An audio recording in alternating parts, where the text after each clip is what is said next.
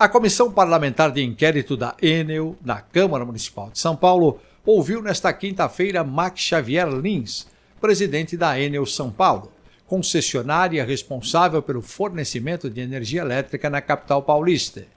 O depoimento ocorre no âmbito das investigações sobre a demora no restabelecimento de energia na cidade após a tempestade ocorrida no dia 3 de novembro de 2023.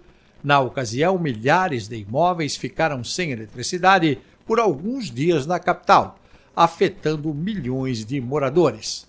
Acompanhado do diretor de infraestrutura e redes da Enel, Vincenzo Ruotolo, do diretor de mercado da empresa André Osvaldo dos Santos e do advogado Rafael Borges, Lins fez na abertura de seu depoimento uma exposição sobre a Enel, infraestrutura da empresa, área de abrangência, quantidade de pessoas atendidas, energia consumida e distribuída, entre outras informações.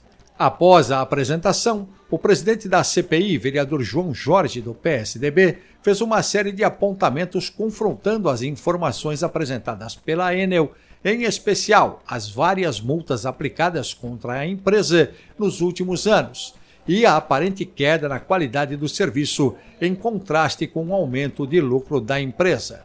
Os detalhes estão no portal da Câmara, no texto do jornalista Daniel Monteiro, sãopaulo.sp.leg.br.